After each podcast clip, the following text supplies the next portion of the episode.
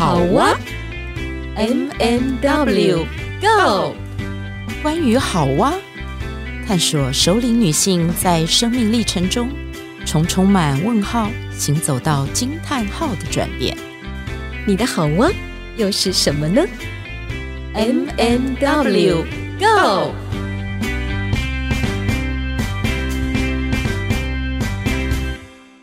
Hello，亲爱的朋友，大家晚安。我是 W Witch，很开心我们又在空中相见。呃，今天的开始呢，要特别跟大家说，感谢大家在去年的大半年都收听我们的好哇 M&W Go 的节目，谢谢大家。是，那今年呢，还要请大家多多支持，继续上各个相关的 Podcast 的平台，有 SoundOn 啊，有 Apple Podcast 啊，Google 也有。是，你们只要。打“好哇”两个字，很快就会找到我们。OK，今天我们很特别的邀请了一位你们可能想象不到的一个轻熟女，很可爱，而且声音非常的柔美。嗯、她的工作角色呢，在之前其实是跟均职有关。所以这可以说是我们这个节目当中第二回请到跟均职有关的来宾。如果你们有听我们前两集的节目的话呢，你们应该啊不是前两集，前几集了啊，你们应该不陌生。我们有一个均职的阿宽，阿宽是，但是这次呢，我们请到的是曾经当过女兵的小燕子。好。W 还有 M M，还有各位在线上的听众朋友，大家好。呃，我叫小燕子。那我的名字呢，其实有一个很特别的介绍词，因为我在高中的时候，有一位国文老师曾经说过一段，叫做“江南柳浪中翻飞的燕子”。啊，我好喜欢这句话，喜欢极了。我的名字就在里面。于是呢，我常常在介绍的时候，我就会拿出这一段来告诉大家我的名字是什么。Oh. 那我现在呢，其实的身份还蛮多重的。那你要说我是家庭主妇吗？嗯，其实我也是，但我又不甘于只有家庭主妇这个身份。对，所以我觉得就是不管是妻子、妈妈、媳妇、朋友，或者是我现在的学生身份或者讲师身份，我都很享受。对，很享受现况。嗯是你提到你是学生身份，你现在在读什么呢？呃，我空大刚毕业，但是我有一直在进修其他的课程啊，大概都是学心理学的部分，这样是。对，所以我们刚刚有提到是你曾经去当过兵，对不对？对，不是抵押兵哦，抵押兵 是什么兵？呃，我当初是空军。刚好跟前几集的宽哥也是空军啊，哦，所以当初为什么会想要去当兵呢？诶，这个说起来真的是很偶然、很偶然的决定哦。我依稀记得当年呢，其实他那个报名时间哦，其实原本应该截止了，可是因为刚好遇到一个风灾。所以它的截止日期往后了两天，我在倒数第二天的晚上发现了那个文字广告。什么样的广告？你还记得里面的内容吗？内容就是大概就是写着说，因为风灾，报名截止日期改为八月九日。嗯哼，对。然后八月九日我印象超深刻，因为那一天呢，我们家新居落成在请客，但我跑去报名了。嗯我跑去军校报名，但是为什么就是你只有看到这几个字就打动你吗？你应该有一些有一些动机才会去报名军校吧？哎，所以我才说很偶然啊，完全没有，没有，完全没有，太神奇了吧？对，就是我可能生活中有很多军职的朋友，嗯、但我从来没有想过我也要成为军职，嗯、从来没有。所以那时候很多人跟我说：“哎呀，会不会是谁谁谁？”哎，说服你呀、啊，什么提点你呀、啊，什么之类的啊？我说没有嘞。我如果没有看到那一串文字，我这么多军职朋友当中，从来没有人开口跟我说你可以进来当女兵。所以你在这之前也没有酝酿过有这样子的一个想法，完全没有。而且其实应该这么说，因为我是女性专业军事官班的二期，嗯。所以是算很前面的。其实那时候应该不太有所谓的女兵这样的一个称号名词出来。对，因为以前听到都是正战学校的那些。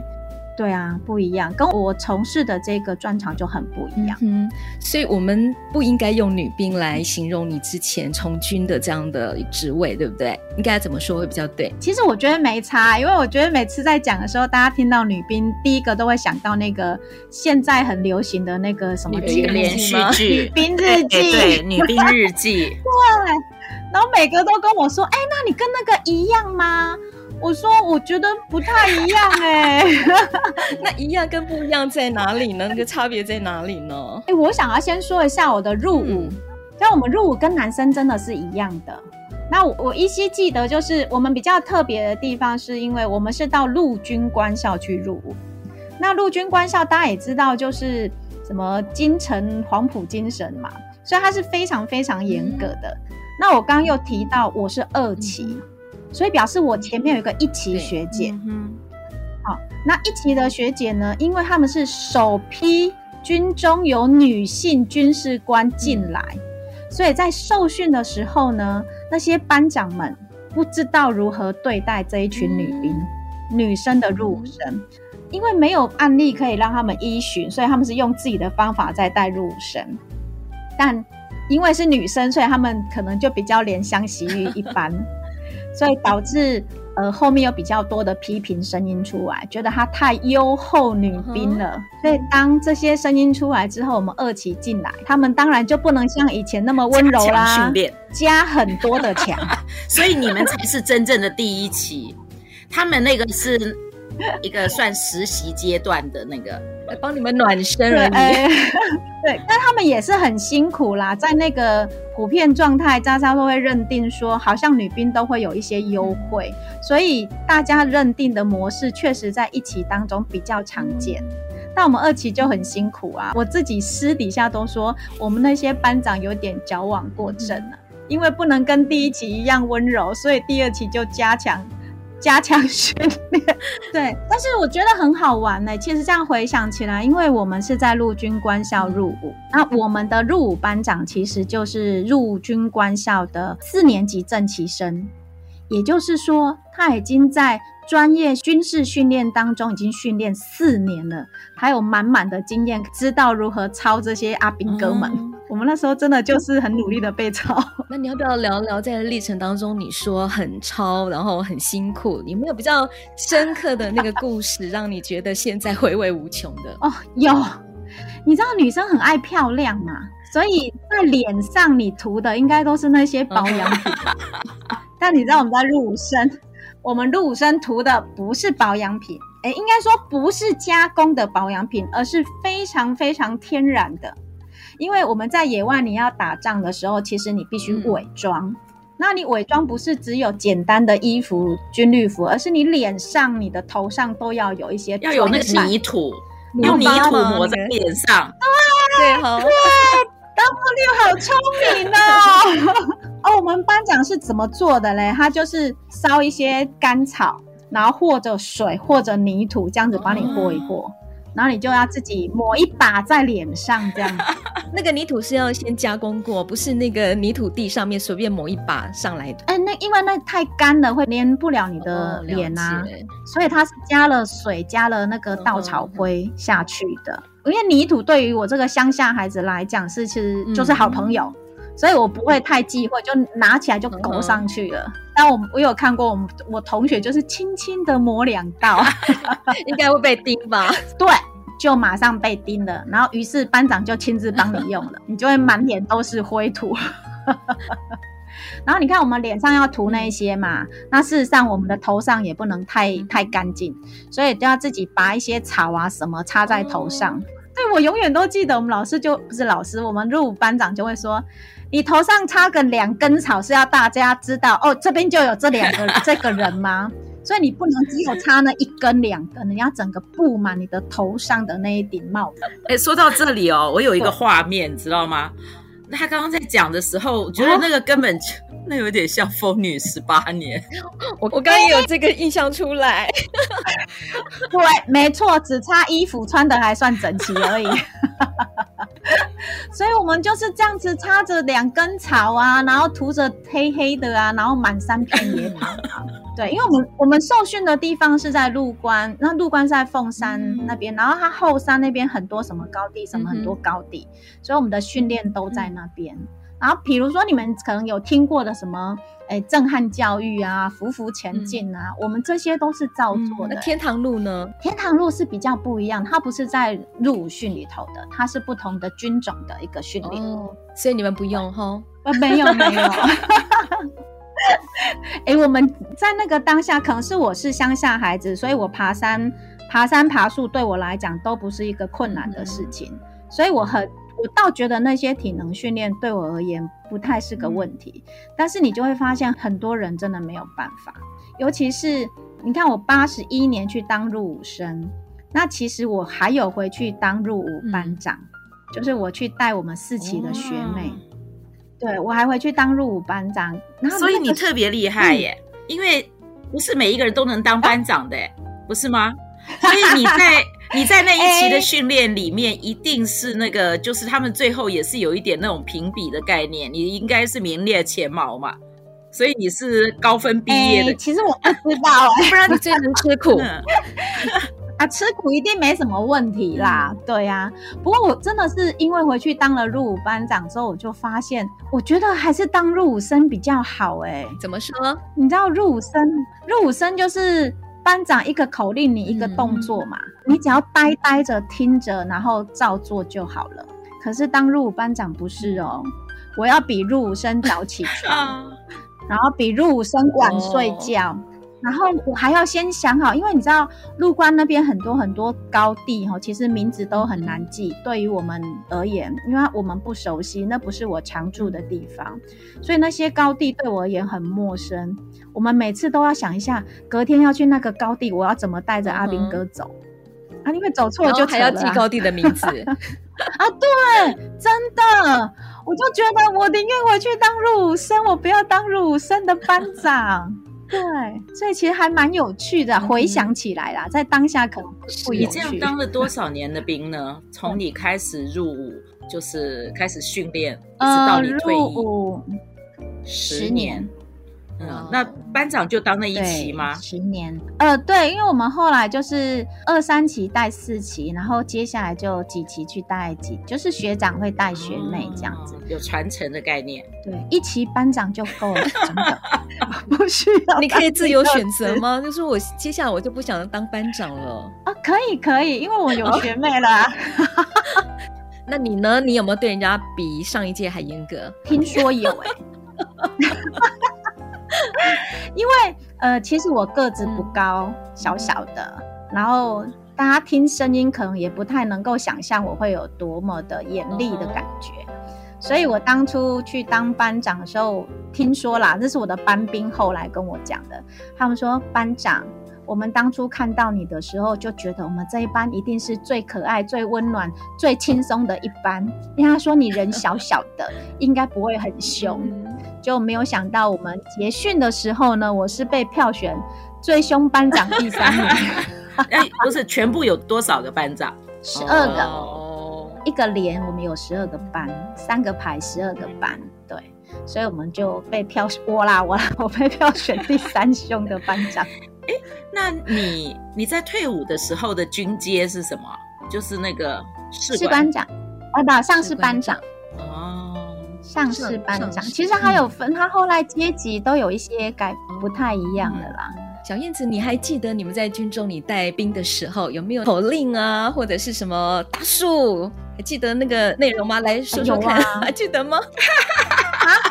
内容？你是叫他把我们两个当成女兵来训练是吗？对，你知道有一次很好笑，就是呃，其实我们在集合早上集合的时候，其实都会呼口号。然后那一次我背执行官，那、嗯、其实我们口号是有四句的，但我硬生生的忘记了第三句，所以我们就喊一二四。哦，我那一次念完下了执行之后，我真的是整个头皮发麻，因为我很担心被骂。对，你只要哪一个步调不对了就完了。好，先来三句吧，来，三句我已经忘光了，一句都没办法。你不是说有四句，你忘了第三句吗？对，所以现在事隔那么多年，我四句全忘了。我会联想到我们高中上的那个军训课，我们不是都会阿树什么什么雄壮威武哦，那是精神，那是是精神精神口号，跟执行的那个呼号是不一样。所以你们的精神口号是什么？还记得吗？精神口号一样，叫雄壮威武。一样呢，忘记了，确实。哎，你比我厉害，那我就适合去当女兵。我来帮你讲一下现在怎么录。我可能只能去当那个洗碗的欧巴桑，太老了。因为我真的全忘了哎。我们常常都说退伍之后就是死老百姓，嗯、全忘光了。那说到这里，你为什么只有当十年呢、啊？就是你怎么会从军职离开这样子？嗯，军职离开大概其实最主要的原因是我想要回归家庭。我在离开军中的最后一个服役的地点是在澎湖，对，所以我的夫家在台北，我的娘家在屏东，所以离这两个地方都是挺远的，反正都得坐飞机吧。所以你是先结婚，就是还在服役的时候就已经结婚了，意思？对对。那我是怀孕的时候，我就开始跟先生商量。我想要回家的这件事情，嗯、所有的人呢，大概只有我先生支持我。你先生也是军人吗？不是、欸，不是，他就是一般的百姓。对，一般的。那时候其实很妙啦，就是其实我公公婆婆其实有说他愿意帮忙带小孩，嗯、对，但是我那时候心中一直有一个想法，就是我想要自己带。而且我深受我另外一个同学的影响，在当时我自认为我是受他影响，就是我有一个同学，他就真的是嫁君子，然后生了两个小孩，所以一家四口，但他们分处四个不同的地点。我觉得家庭应该不是这个样子，然后我一直觉得，嗯，对，我以后不要像他那样。所以我就跟我先生商量，说我想要回到家里来。然后，但是就像我刚刚讲的，其实没有人支持我，尤其是我娘家的爸妈。呃，为什么呢？他们一直觉得，就是他们还是会觉得说，女生如果有自己的经济来源，其实会比较好。嗯所以你离开军职，而且就是回家做家庭主妇吗？嗯、一直到现在吗？对，真的，呃，没有到现在。当然中间就会跟着孩子的生长周期，然后我的家庭周期也都改变了嘛，所以慢慢的就有走出来，就是在投入社会这样子。那我想要提的就是说，因为其实那时候我们的军职的薪水来讲，在那个时候应该是算高的。嗯所以，就是对于我妈妈，是我妈妈一直都说她是贫穷的家庭这样子把我们几个孩子养大的，所以她觉得经济真的很重要。那我怎么可以这么轻易的就放下她？但我觉得那就是我我跟我妈妈在这个价值上面的不太一样的，因为我觉得孩子还是比较重要，所以我就选择回家里头了。我可以问一下吗？因为我知道你先生跟你有这个军中同袍的关系，那 个方不方便讲一下？太妙了啊！uh, 他就我的阿兵哥啊，他就真的是阿兵哥喽。是你带了兵是不是？呃，其实以真正的专长来讲，他不是我带的兵，但是他在我们单位里头，就是因为毕竟在那个地方还是军阶会比他们高，嗯、所以我们必须带着他们这样子。嗯、对，但如果以专长，他不是我的直属阿兵哥，哦，是，但是你们是在军中相遇的，对不对？对对对，对，没错。哎呀，这种小秘密怎么可以说？其实军中圈子真的不大啦，对，而且你如果是常在一个团队当中共同完成某些事情的话，其实你可以看得出来哪些人的个性或者是诶做事的态度。嗯对，所以其实也是一个很好观察对方的一个机会。对呀、啊。然后你刚刚有提到，就是在军职当中，因为你当班长，其实它是一个很高压的一一种位分。那这样子的在军职当中的历练，十年下来，嗯、对于你日后的这个生活或者生涯，或者是你面对你自己的这个家人，有没有造成什么样的一个影响？你要不要说说看？还有你养小孩的时候，你也是用那个 口令来带吗？会比较好带吗？哎呦，这这这个真的要分成两部分来讲了。就是你要说我军中的生啊有没有影响到我？我觉得有一点就是大家很容易记住我，因为其实不太有女性从军这种。这个机会，尤其是你那个年代，对不对？哦，对对，嗯、所以每次我只要跟他人家说说我当过兵的时候，大家第一个反应是什么兵？给押兵？我说不是，八宝兵。对，所以其实大家很容易记得我，这是第一个。然后第二个就是，呃，像刚刚有提到说有关于孩子的部分，我不瞒大家说，其实我的两个小孩在大概三岁以前，我真的是军事教育。我很凶，就你还记得吗？我刚刚不是说被票选第三凶的班长吗？嗯、我回家当然也不会多温柔啊，所以我也是很凶。那而且我觉得我当时的那个状态会变成。我至少阿斌哥，我管他们会听，但小孩 他哪听得懂啊？对，所以我我承认我在小孩子三岁以前的时候，我的个性脾气都是有点呈现哎歇斯底里的状态，在管教。所以是一个口令一个动作这样子的一种教养法吗？对，没错。那如果没有的话，就是。呃，家法伺候这样子。那你先生呢，也会用这种方式吗？不会，他反而不会。哦，我还想问他说，你那先，你对先生是不是也要一个口令，一个动作？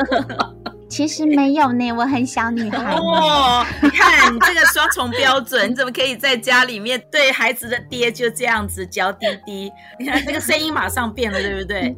哎。有吗有？哎呦，还是得要有小女生的样子嘛。所以我觉得我们家小孩在三岁之前确实是比较严厉的被我对待啦。但是后来因为开始上了一些的课程，就慢慢的去改变了自己看待孩子的一个眼光跟我的角度。对，好，小燕子可不可以说说你是怎么样开始，就是从一个。严格的这样的一个军人，然后到母亲，然后突然间会改变去做这些学习呢？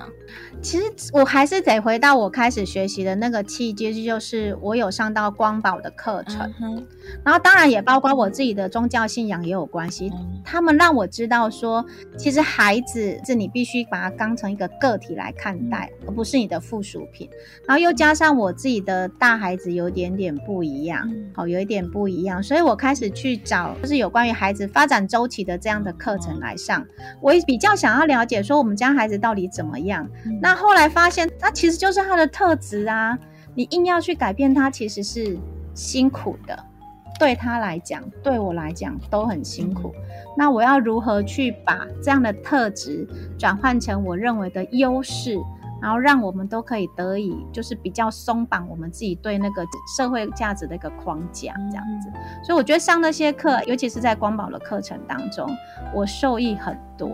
所以我希望我可以继续的去了解这个部分，尤其是我觉得爸妈只要是为了小孩好这件事情，大家都很愿意学吧。嗯哼，哎，我常常在 FB 上看到你的女儿，现在就是她是上舞蹈班吗？她很会跳她是舞蹈系的孩子。哦，舞蹈系，所以她不太可能去当阿兵哥了。我在想，哎、欸，应该是不会的啦。我在想说，哎、欸，那个有的时候很好玩，就是我们会看得到孩子会跟随父母的那个脚步吧。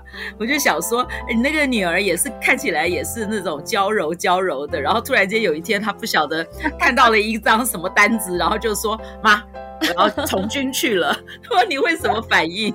那也很难讲哈。嗯。哎、欸，其实反而是我儿子曾经问过我、欸，哎，反而不是女儿。嗯嗯、他怎么问你呢？不过我还是尊重他，他很直截了当的就问啊，你觉得我可以，我适合当兵吗？超直接的。你怎么回应他呢？啊、我怎么回应他哦？我就跟他说，以他的状况，他其实是可以，因为他其实是一个对环境很能适应的人。哦、对，说到这里哦，那我就想要问问了，你刚刚是说那是儿子在问嘛？以儿子的状况，那。你可不可以针对，就是说，除了你给他的这个回应，你刚刚会做一些分析嘛？那如果是女孩呢？嗯、像你的女儿的特质，或者是你会给，如果未来有年轻的女孩，你知道吗？那个《女兵日记》在电视上播了三年嘞、欸，对他们到今年才杀青，就是全部杀青。呃，他们从二零一八年开始播的，所以就整整的播了三年。这个我觉得也很有趣啊。为什么一个这样的连续剧，然后再谈女性，然后从军，以这个为背景的，会突然间在这个年代、这个时代里面，还可以播三年？我不知道是不是因为那些电视上的女兵都太美了。然后还是 很帅，还是什么？对对对，所以从你的角度里，你会怎么样给？哦，不管是就像你刚刚你回应儿子的部分，或者是尤其是年轻的女孩，嗯、你觉得现在的孩子是，如果这样在讲适合吗？你刚刚提到特质这个部分，可以再说说。嗯，呃，如果以针对女孩子来讲啦，我觉得最大最大的建议就是，你不要认为到了军中就会男女有别。嗯因为曾经有人问我说：“啊，你们应该都不用出操吧？”我说：“当然要啊。”我说：“啊，你们不是只要坐办公室就好了吗？”我说：“并没有，我们一样要出操。嗯”好，所以不要觉得你到了军中，人家还会继续帮你当女生看，嗯、不会，你就是军人。就是没有女军人，没有因为性别而受特别的待遇，嗯，并没有。其实军中就是一个冒险泛滥的地方嘛，会有很多高强度的挑战去等着他，嗯、所以你只要觉得自己够热血，那就来吧，嗯、欢迎当我的学妹。小燕子，我想要请你就你刚刚提到的那个热血还是热情这个部分，可以再多说一点吗？嗯，其实我觉得不管是军职啦，我觉得很多的职业也好，或者你想要挑战的一个，像我女儿是舞蹈系加件事情一样，你如果要坚持下去，如果你没有够热情、够热血，你没有办法去面对你在做这件事情的一个种种挑战啊。我可以举个例子，就是像我。有一个亲戚的小孩，嗯、他们家其实就是看我在军职好像过得还不错，所以他们就也鼓励他，然后他也真的是进军中了。嗯、但后来他真的下部队之后，他每天哭着回家，哎，他每天哭着回家。但他的工作跟我来比，哈，他的工作反而轻松，他是坐办公室的，但我不是，我是要轮值二十四小时的班，他比我轻松，但是他却因为。呃，跟他的期望差很多，嗯，所以他就没有办法好好的去接受。其实我们会有各种不一样的挑战，对，所以我觉得做任何事都一样啦。就是你如果有那样的热情，足以去支撑着你，我觉得都能够好好的去完成它。嗯，是，像你从事军职十年嘛，我想这段历程势必是有非常大的热情，然后在这个过程当中有接受好多的磨练。最后面，我想能不能说说这个十年来这个磨练带给你的礼物是什么？啊，带给我的礼物吗？是啊，嗯，我觉得是一个不容易被打败的一个特质。我不太容易屈服，但我所谓的屈服，是我不会因为有什么困难来我就放弃。对，我觉得我可以想办法去。不管是完成还是挑战，这样子，所以是里面有很大的韧力，还有挫折忍受力。其实，在你的身上，我相信这个历程是给你一个很大的回馈。对，我觉得挫折忍受力是现在很需要的一件事。好，小燕子，我知道你有准备一首小诗，嗯、那我想呢，可以作为我们这一段访谈的一个 ending。所以现在，请你来把这首小诗送给我们的听众朋友。好。那很凑巧，这个小诗呢，题目就叫做《礼物》。Yeah. 那这是由林世仁老师所撰写的。嗯哼，开始喽，哈，开始。好，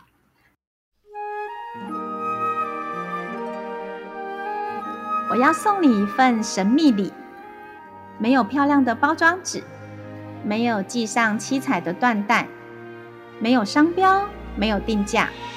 还悄悄地藏在一个神秘境，那个地方啊，在梦想之外，在故事之外，在岛屿之外，在海洋之外，在大地之外，在天空之外，在宇宙之外，在天堂之外。哦，差那么远呐、啊？那我要怎么收到这份礼呢？啊，别担心，神奇的礼物自然有神奇的开法哦。只要在天堂之内，在宇宙之内，在天空之内，在大地之内，在海洋之内，在岛屿之内，在故事之内，在梦想之内，只要轻轻打开你的心房，你就看得到喽。好，这首礼物小诗送给大家，谢谢。我真的觉得有收到礼物的感觉，有收到了，好美。是，谢谢柳燕今天接受我们的访问，我们就期待下一回，我们还是会继续找柳燕来跟我们一起聊聊民歌。哦，民歌太好了，下一集我们就可以一起来欢唱喽。好，OK，谢谢大家，拜拜，拜拜，谢谢。